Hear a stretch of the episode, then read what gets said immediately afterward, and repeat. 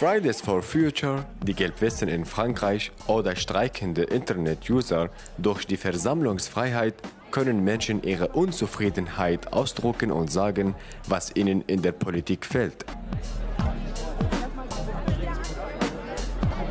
Puh, krass, muss ich sagen.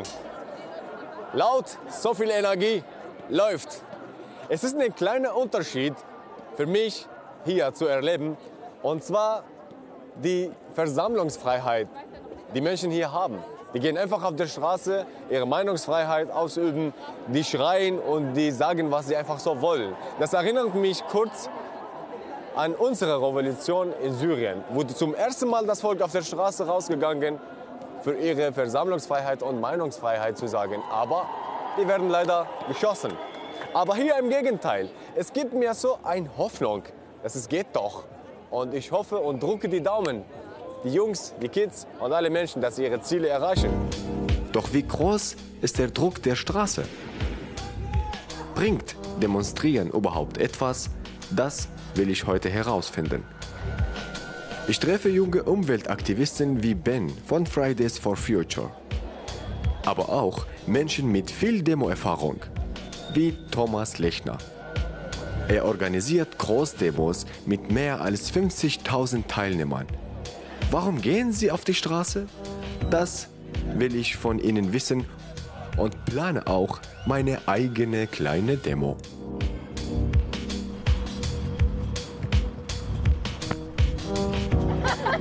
Oh Gott, nein, Kamera. Also zurzeit organisiere ich für ein Demo. Ja. Hattet ihr Lust und Zeit mitzulaufen? Hängt ab, wann und wo und worum es überhaupt geht. Genau, worum es überhaupt geht, weiß ich auch nicht. Ich suche aber eine Idee. Das Thema Rente zum Beispiel wäre was.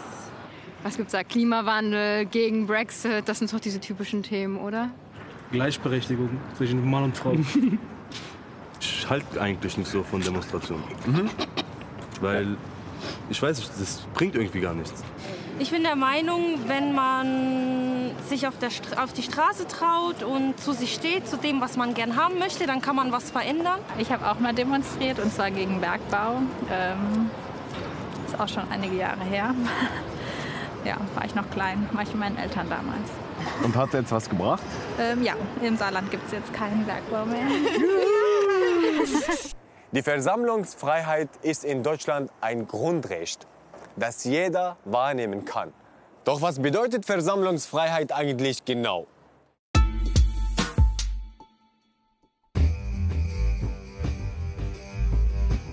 Demonstrieren ist ein demokratisches Grundrecht, ein sogenanntes Freiheitsrecht. Um dieses Recht ausüben zu können, müssen Menschen mit ihren Forderungen auf die Straße gehen bzw. sich versammeln dürfen.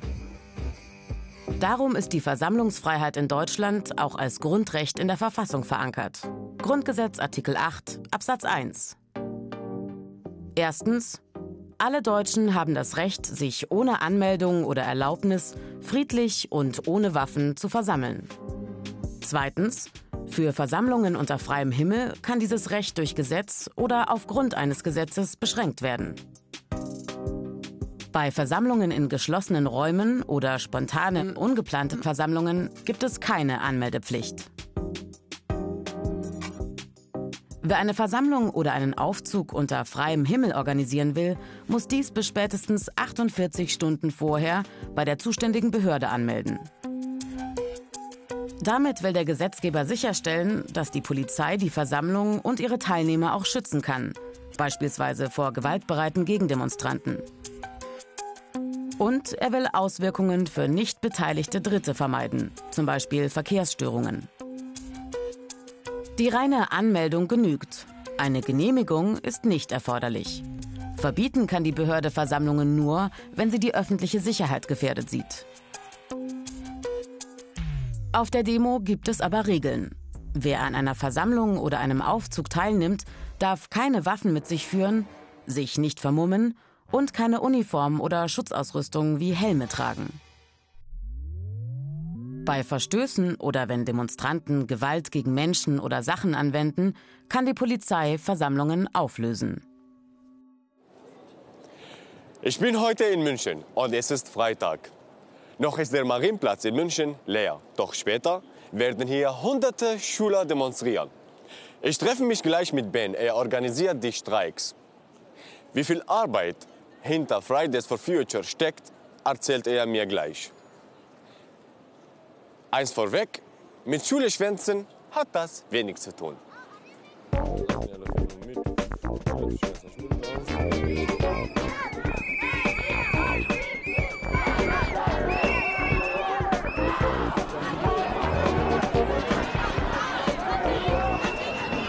Hallo Ben. Hallo.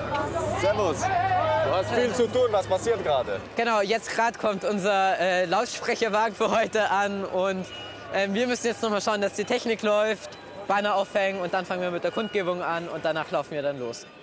Manche sagen, ihr läuft ja mit, um Schule zu schwänzen. Stimmt das? Nein, ich laufe nicht mit, um Schule zu schwänzen, sondern für meine Zukunft und die des Planetens und der zukünftigen Generation zu kämpfen. Und ich mache so viel auch außerhalb der Schule. Wenn es mir nur um Schwänzen gehen würde, würde ich das Ganze nicht machen. Wie viel, wie viel Zeit eigentlich steckst du in Fridays for Future? 20 bis 40 Stunden die Woche. What? So viel? Ja.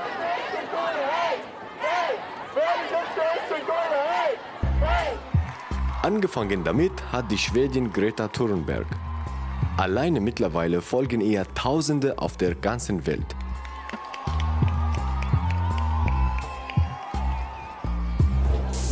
So, jetzt genug geredet. Jetzt laufen wir ein bisschen mit.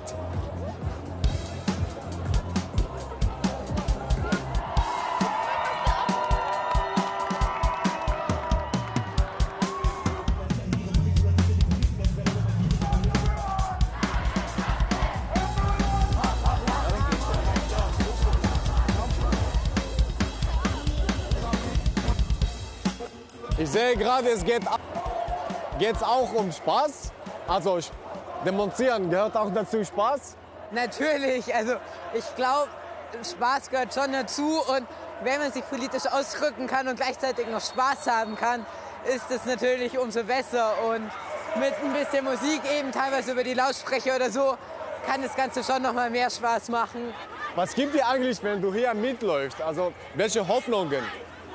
Welche Ich- Erwartungen? Ich hoffe, dass die Politik einfach so unter Druck gerät durch diesen Tabubruch, den wir hier mit dem Schwänzen begehen, dass sie irgendwann handeln werden und wir einfach so, obwohl wir nicht wählen dürfen, von der Politik gehört werden und die Politik in unserem Interesse handelt.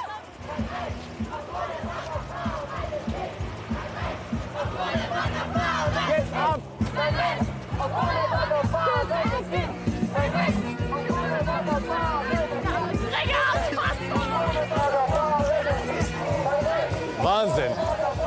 Mit einem Plakat stand Greta noch vor einem Jahr ganz alleine in Schweden. Jetzt machen auf der ganzen Welt tausende Schüler bei Fridays for Future mit. Sie haben die Schnauze voll und wollen, dass sich etwas ändert. Durch die Versammlungsfreiheit können sie ihrem Ärger Luft machen. Und genau darum geht es bei fast jeder Demo oder Versammlung. So viele junge Leute, so viel Motivation. Das steckt an. Und jeder kann in Deutschland demonstrieren gehen. Oder?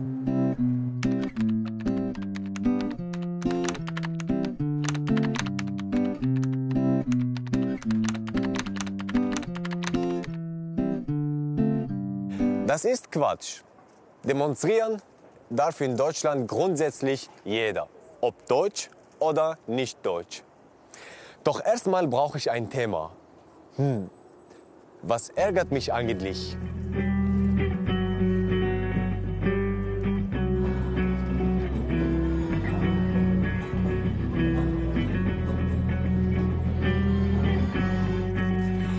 Ich habe eine Idee. Ich will die deutsche Sprache ändern. Ja gut, nicht so ganz. Aber seit acht Jahren lebe ich jetzt in Deutschland und eins fällt mir immer noch schwer. Sie oder du? Wann und warum soll ich überhaupt eine Person sitzen und die andere duzen? Einfach weg mit dem Sie. Flache Hierarchie. Tolle Idee, oder? Gut, Das Thema für meine Demo habe ich gefunden. Doch wie geht's weiter? Wie kommt mein Protest jetzt auf die Straße? Es gibt viele Regeln und jeder Demo erfordert auch Planung. Dafür hole ich mir Hilfe und zwar von einem echten Demo-Experten. Thomas Lechner ist in der Münchner Szene ziemlich bekannt. Er organisiert regelmäßig Demos, kleine und große. Eins seiner wichtigsten Ziele, er kämpft gegen Fremdenhass. Was war die erste Demo, die du organisiert hast? War damals eine Schülerdemo, deswegen schaue ich mit großer Sympathie auf die Fridays for Future, weil wir damals auch äh, irgendwie festgestellt haben, wir müssen mal auf die Straße und dann äh, ähm, quasi dahingegangen sind. Und äh, da hat es was gebracht. Damals ging es um eine Regelung an den Schulen, wo es auch Schulstreiks gab, die dann wieder abgeschafft wurde. Also ich denke schon, dass Demos ähm, kurzfristig, mittelfristig, langfristig eine Wirkung zeigen, aber natürlich im Zusammenhang mit einem gesellschaftlichen Dialog, weil darum geht es ja. Es geht darum, an die Öffentlichkeit zu kommen, es geht darum, in den Medien stattzufinden, es geht darum, ähm, einfach durchzusetzen qua Masse sozusagen. 22. Juli 2018. Der Königsplatz in München. Etwa 50.000 Menschen aus ganz Bayern demonstrieren gegen die Politik der CSU. Es ist die größte Demo, die Thomas bislang organisiert hat.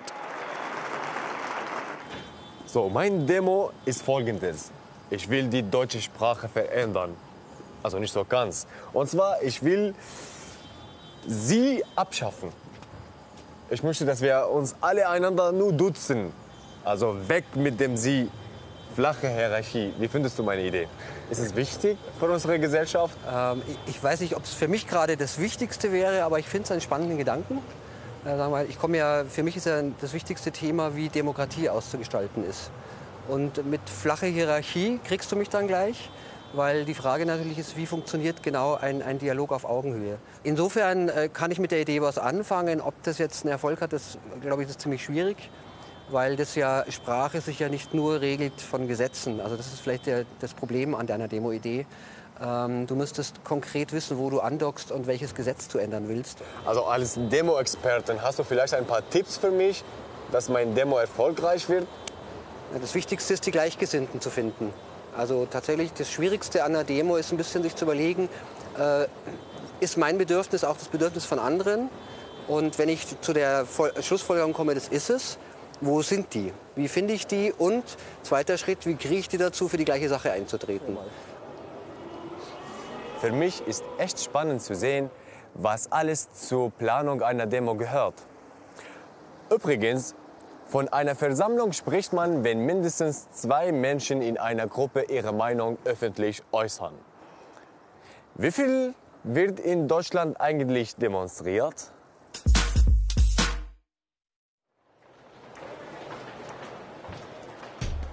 In Berlin gab es 2018 über 4700 Demos. Das sind mehr als doppelt so viel wie zehn Jahre zuvor. Da waren es gerade einmal gut 2300. So viele Demos gibt es in keiner anderen deutschen Stadt.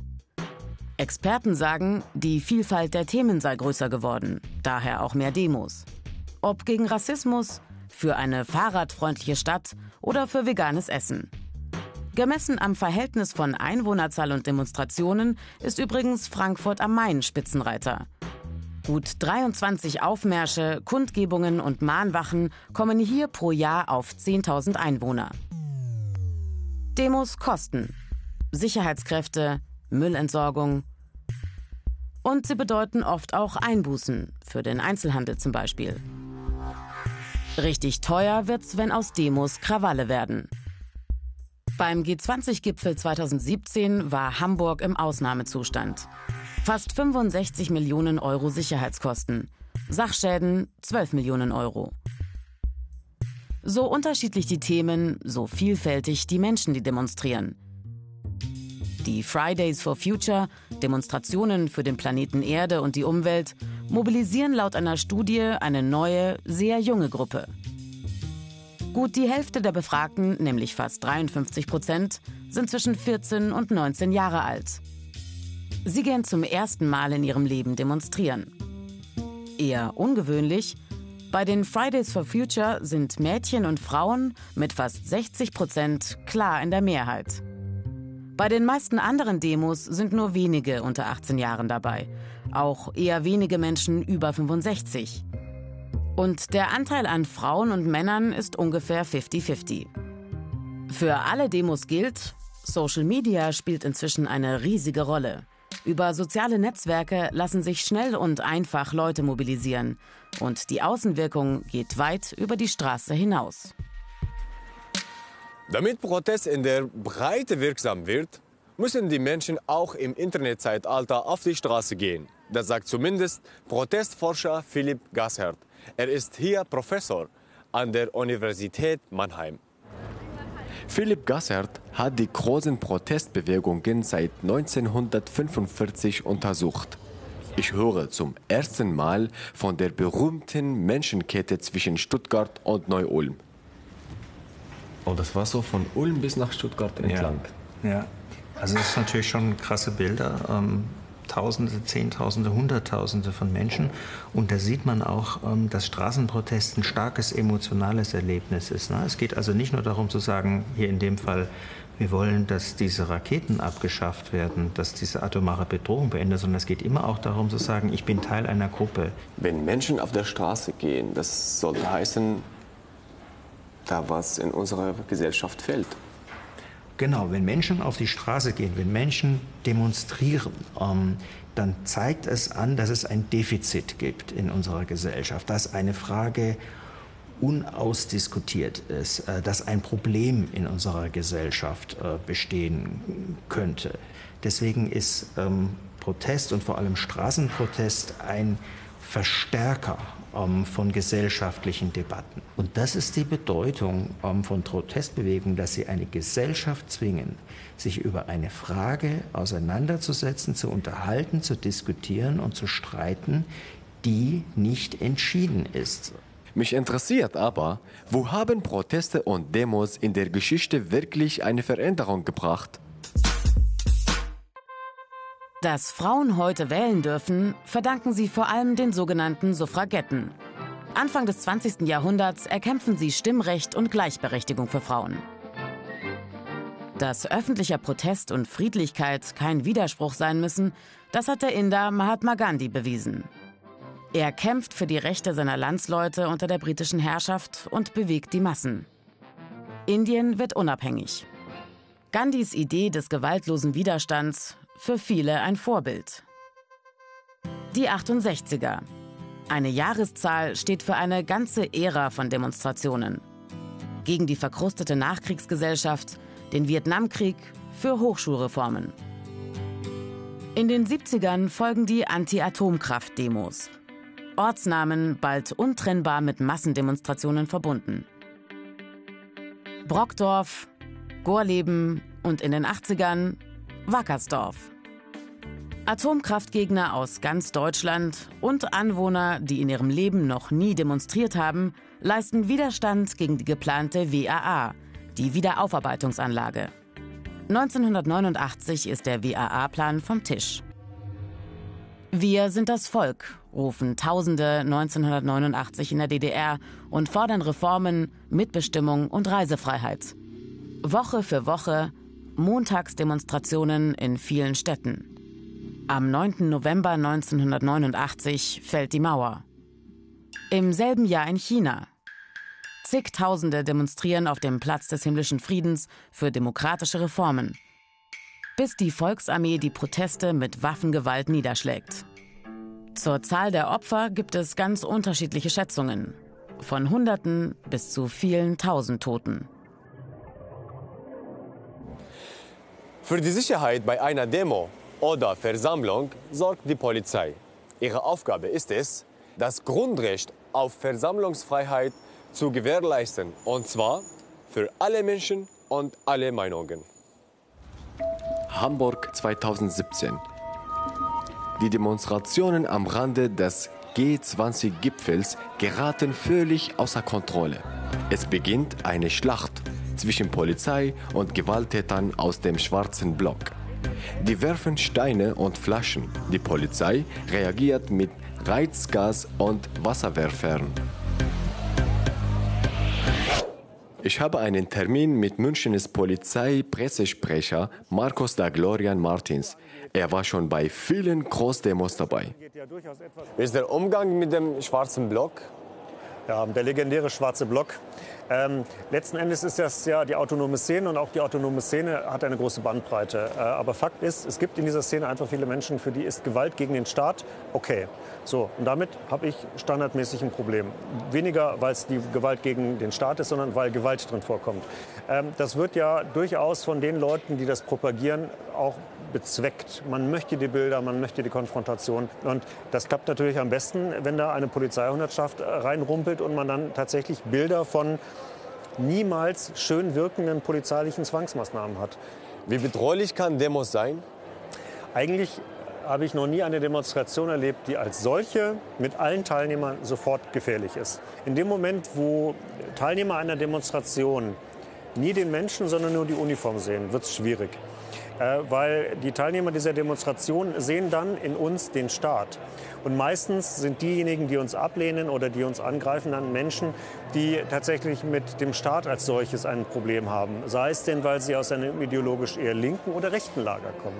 Ähm, wir sind dann das, was man anfassen kann. Sie können Sie können nicht auf einem Gesetz rumspringen oder Sie können nicht ein Schild hochhalten, wo drauf steht, ich finde alle Politiker blöd, weil das nun mal die Volksvertreter sind. Aber wir sind da. Uns kann man anfassen, uns kann man beschimpfen und wenn wir dann auch noch etwas tun, was man nicht versteht, dann ist die Meinung bestätigt, dass wir gegen die eine oder andere Partei sind. Und da fühlt man sich nicht gut bei. Gibt es Demos, die die gegen Meinungs- oder Einsicht die Polizei sind? Wir haben ganz oft Demonstrationen in dieser Stadt, wo viele Kollegen sagen, und dafür muss ich meinen Kopf hinhalten. Ähm, da ist es aber dann so, dass das nun mal unser Job ist. Ja? Äh, dass man dann hingeht und sagt, wir schützen keine Meinung, wir schützen das Grundrecht, dass sich Menschen für eine Meinung auf die Straße begeben. Das ist Demokratie.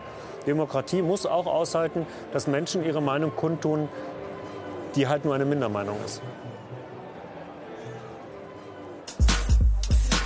Also eigentlich bin ich ja eher zu Fuß oder mit dem Auto unterwegs. Heute brauche ich aber ein Fahrrad. Damit will ich demonstrieren gehen. Das machen nicht nur ein paar Leute, sondern Hunderte in ganz Deutschland. Und zwar bei der Critical Mess. Es scheint eine Fahrraddemo zu sein. Wie genau das funktioniert, das schaue ich mir mal gleich an. Ich bin in einem Fahrradladen in Nürnberg. Hier arbeitet Valentina. Fahrradfahren ist ihr Leben. Mit ihrem Rennrad fährt sie überall hin, ob in den Urlaub oder einfach nur zum Einkaufen. Bei der Critical Mess ist sie jedes Mal dabei. Hallo Valentina. Hallo. Hi, Hi. servus. Grüß dich. Mit dir darf ich heute bei der Critical Mess mitfahren. Genau. Was brauche ich denn alles dafür? Also du brauchst auf jeden Fall ein Fahrrad. Das ist als allererstes wichtig. Dann vielleicht einen Helm für die Sicherheit. Lichter, dass man dich auch äh, spät in die Nacht sieht, weil es wird ja noch immer relativ schnell dunkel. Und das war's. Und sehr viel Spaß natürlich.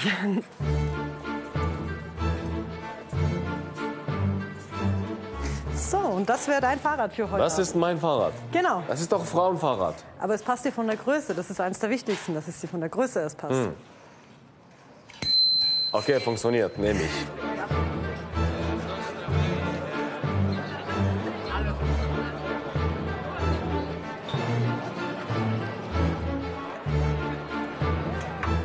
So, gleich geht's los. Haben wir eigentlich eine Route, einen Fahrplan oder ist alles spontan? Spontan. Wer vorne mitfährt, der entscheidet. Der bespricht es mit dem Polizisten, sagt ihm, erklärt ihm, wo er hin möchte. Und der Polizist äh, sperrt dementsprechend die Straßen ab. Also ich fahre ja heute zum ersten Mal mit. Genau. Gibt es auch irgendwelche Regeln, dass ich darauf achte? Also ich will keinen Ähm, Fehler machen. Äh, Das ist zum Beispiel eine Regel, wenn man keinen Polizisten irgendwo in der Nähe um sich herum hat und man merkt aber, dass eine Straße offen ist und da will ein Auto vorbei, blockiert man sie. Das heißt korken. Man korkt, man schaut darauf, dass man mit der ganzen Masse über eine Ampel trotzdem durchfährt, egal ob das rot wird. Weil wir eine Masse sind, dürfen wir das. Ist das eine normale Demo? Ist sie angemeldet? Nein. Nein. Es ist keine normale Demo, es ist nicht angemeldet. Das Ganze läuft über den Paragraph 27. Das bedeutet einfach, sobald wir 16 Leute sind, dürfen wir frei und offen auf der Straße fahren und diese Regeln stehen, in, stehen zu unserer Verfügung, dass wir das so handhaben dürfen. Also was wollt ihr erreichen? Wir möchten uns zeigen. Wir möchten sagen, dass äh, Radfahrer ein Teil der Stadt sind. Es ist äh, leider traurig, dass man diese Möglichkeit nicht so oft hat oder nicht viele sich trauen, einfach mit der, äh, auf der Straße zu fahren oder sich frei zu fühlen auf dem Rad, weil sie sich einangeengt fühlen. Es gibt viele, die sagen auch, dass äh, sie haben Angst, Fahrer zu fahren. Und wir möchten doch nur ein bisschen mehr Vernunft haben auf dem Verkehr.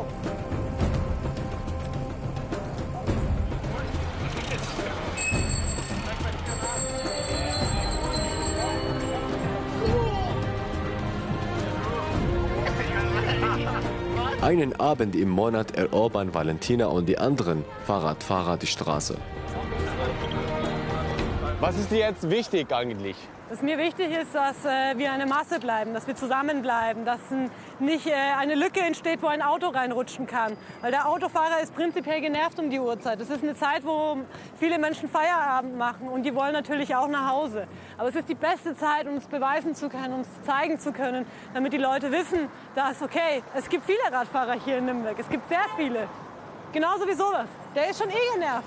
Und wenn er eine Lücke sieht, der wird, der wird immer versuchen, reinzufahren. Das ist normal. Was glaubst du, bringt euch was, was ihr gerade macht? Ja, es bringt uns was. Es ist egal, ob es was für die Stadt bringt. Es bringt den Einzelnen was. Ich finde, das ist das Schönste eigentlich, hier, dass man immer was davon hat. Egal, ob das was Politisches hat oder verkehrsregelungsmäßig. Es geht doch eigentlich mehr darum, was jeder Mensch doch davon hat, wenn er hier mitfährt. Viel Spaß, findet neue Freunde und lernt auch neue Menschen kennen.